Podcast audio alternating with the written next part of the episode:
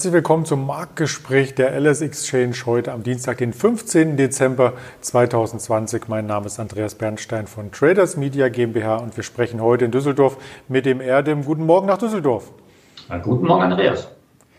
Ja, der Wochenstart ist ja gelungen im DAX. Wir haben gestern vom Start weg einen starken Markt gesehen letzten Endes und konnten fast an die 13.300 hier heran uns pirschen. Wohlgemerkt äh, war das dann der Widerstand der letzten Wochen und das hat auch der DAX zu spüren bekommen und am Ende etwas seiner Gewinne abgegeben. Wie hast du denn den Wochenstart empfunden?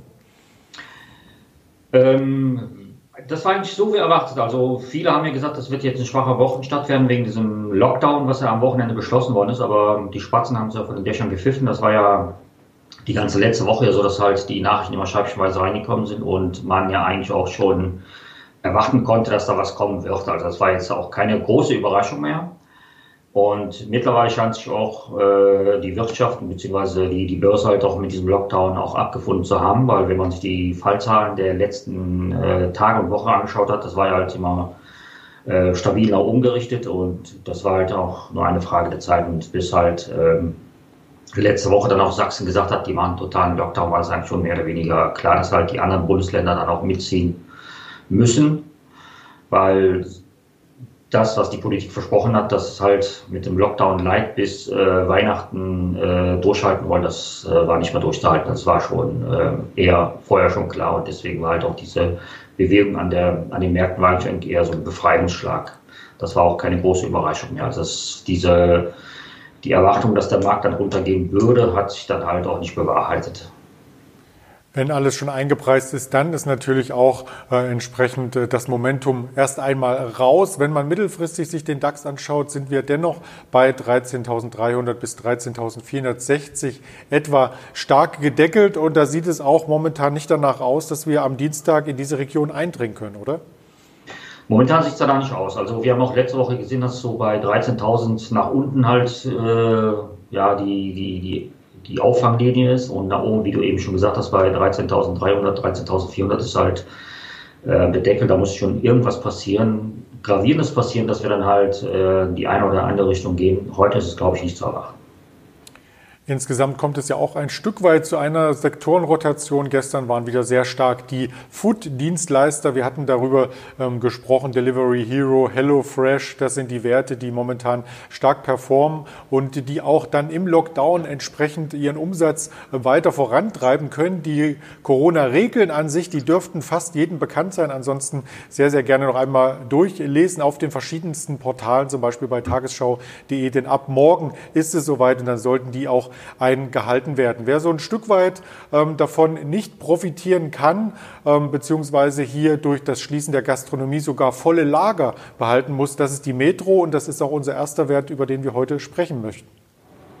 Genau. Metro leidet ja auch äh, extrem darunter, dass halt die Gastronomie äh, geschlossen hat, weil das halt ihr Stammkunden ist und ähm, jeder kennt ja, man kommt in den Metro-Märkte nur rein, wenn man Gewerbetreibender ist. Ähm, achten die auch strikt drauf. Wobei die bei dem letzten Lockdown, jetzt auch diesem Lockdown auch ähm, vielfältige Werbespots ja auch schalten und sagen, dass halt Privatanleger jetzt auch reinkommen könnten. Die wollen natürlich auch ihre Lager räumen und die wollen halt den Wegfall der Gewerbekunden dann auch einigermaßen kompensieren. Nichtsdestotrotz haben die natürlich ein, äh, ein Problem damit, dass halt ihr Hauptklientel äh, momentan nicht arbeiten kann und dementsprechend auch kein, äh, kein Einkauf beim Metro tätigen kann und die dann halt dementsprechend auch unter dieser Situation dann leiden. Trotzdem hat die Metro gestern auch äh, ihre Zahlen vorgelegt. Die waren halt, ja, wie erwartet, war keine, keine große Überraschung. Die haben dann aber immer noch äh, gesagt, die wollen eine unveränderte Dividende von 70 Cent zahlen. Das resultiert daraus, dass die halt zwar ein schlechteres äh, Geschäftsumfeld haben als letztes Jahr. Logischerweise durch den zweiten Lockdown wird das jetzt noch verschärft. Aber die haben halt ihr China-Geschäft veräußert und möchten halt den Aktionären das in dieser Form dann weitergeben. Und man hat auch gestern gesehen, äh, der Schlusskurs der Aktie auf Cedra war ja bei 7,48 Euro und nachbörslich sind sie dann bis auf 7,70 Euro dann hochgezogen. Und aktuell sind wir bei, genau auf dem Level sind wir dann 7,67 zu 7,72. Also da ist schon, äh, ähm, ja, wie gesagt, die ganze Nachrichtenlage ist ja schon mehr oder weniger eingepreist und ähm, die haben auch gesamte Jahr 2020 unter diesen Corona-bedingten Einbußen auch gelitten. Und da erwartet man keine großen Überraschungen nach unten mehr wahrscheinlich. Nicht nur das China-Geschäft ist verkauft, sondern natürlich auch die Realkette. Darüber hatten wir auch schon ähm, berichtet. Und Metro zahlt dennoch, wenn man es umrechnet, 9% Dividende. Wenn so viel veräußert wird und ein Lockdown von einem Monat schätzungsweise 400 Millionen Euro an Umsatzeinbußen hier bei der Metro ähm, quasi mit sich bringt, ist denn dann diese Dividende auch für nächstes Jahr noch sicher? Das ist natürlich die große Frage. Ne? Also man geht ja davon aus, oder beziehungsweise Dividenden, äh, die Dividende sagt halt immer nur das aus, was man halt für das abgelaufene Geschäftsjahr bezahlt hat. Die spannende Frage wird natürlich sein, was erwartet man jetzt für das Jahr 2021? Mitro hat gesagt, dass halt ab Mitte des Jahres äh, das Geschäft wieder belebt wird, dass dann halt die ganzen Gastronomiebetriebe wieder aufmachen werden. Das kann man natürlich so oder so sehen. Klar, wie viele werden es überleben, wie viele werden halt die Durststrecke noch äh, hinter sich bringen, dass sie dann auch das Geschäft aufmachen können. Aber wie gesagt, natürlich ist halt ihr Kerngeschäft und dementsprechend wollen sie da auch ähm, ihre Kundschaft dann wieder zurückhaben.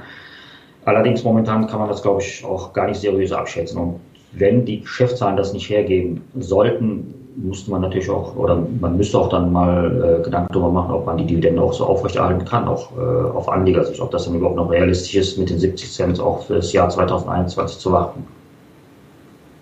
Das wird auf alle Fälle spannend und wir werden das Thema hier auch äh, weiter begleiten. Ein anderes Thema, was wir auch weiter begleiten müssen, äh, kann man hier ähm, so sagen, ist äh, das Thema Hackerangriffe oder Hackerangriffe, je nachdem, wie man es ausdrücken möchte. Wir hatten am Wochenende dazu eine Sondersendung hier auf diesem Kanal zum Thema Cyber Security und schon geht das Ganze weiter in der letzten Woche mit Pfizer und BioNTech, dass hier eine Datenbank ähm, quasi gehackt wurde. Moderna war jetzt auch betroffen und auch ein DAX Aspirant oder ein Unternehmen aus dem MDAX, vielmehr Simrise. Genau, gestern kam halt die überraschende Nachricht, äh, dass Simrise von äh, Opfer eines Hackerangriffs geworden ist. Ähm, die haben die Produktion mehr oder weniger komplett lahmlegen müssen, weil es halt wohl nicht mehr geht. Ähm, das kam gestern Nachmittag über die Ticker, da war der, ist der Kurs dann von 107 auf 106 runtergegangen, ist jetzt nicht so dramatisch. Aber im nachbörslichen Handel sind die auch bis auf 103 dann äh, runter gehandelt worden. Im Großen und Ganzen geht es wohl, dass am Wochenende halt äh, dann so ein Virus installiert worden ist, so, so ein Hintertür, Hintertür für den Hacker ist und der die dann halt ja, in die Systeme sich dann einloggen kann, einhacken kann und Symrise hat dann gestern auch ihren Mitarbeitern mitgeteilt, sie sollen sich ja nicht in ihre Firmennetzwerke einwählen, sie sollen auch nicht die mobile Kommunikationsnetze nutzen, sondern ganz klassisch über Telefon oder über SMS oder WhatsApp dann kommunizieren, aber bloß nicht halt äh, in die Firmennetzwerke einwählen, weil momentan man das noch gar nicht abschätzen kann, wo der Fehler liegt oder beziehungsweise wie man das beheben kann. Und heute Morgen wurden auch dann schon auch die äh, ersten Nachrichten dann äh, auch weitergereicht. Das LKA wurde zum Beispiel auch eingeschaltet, selbstverständlich, weil das natürlich auch ein äh, Eingriff in, die, äh, in das Unternehmen dann selber ist. Und man muss jetzt mal abwarten, wie weit das dann noch äh, hergehen wird. Und wie du es eben schon gesagt hast, es war schon mal ein Kandidat für den DAX-Aufstieg. Ähm, das hat ja nicht geklappt, da ist ja HelloFresh äh, vorgekommen. Und ist immer noch ein MDAX-Unternehmen, macht einen Umsatz von 3,7 Milliarden, ist also auch kein kleines Unternehmen und ähm, ist schon ganz gewichtig, was da gerade passiert. Der Aktienkurs ist zumindest davon nicht äh, stark betroffen. Also wir notieren zwischen 100 und 105 Euro so in der Bandbreite. Und mhm. insofern ähm, kann der Produktionsausfall gestern, der vielleicht auch gar nicht so lange dauert, hier auch keine tiefen Bremsspuren hinterlassen. Will man für das Unternehmen auf jeden Fall hoffen. Ganz lieben Dank erstmal für deine Expertise und beste Grüße nach Düsseldorf. Danke, Andreas.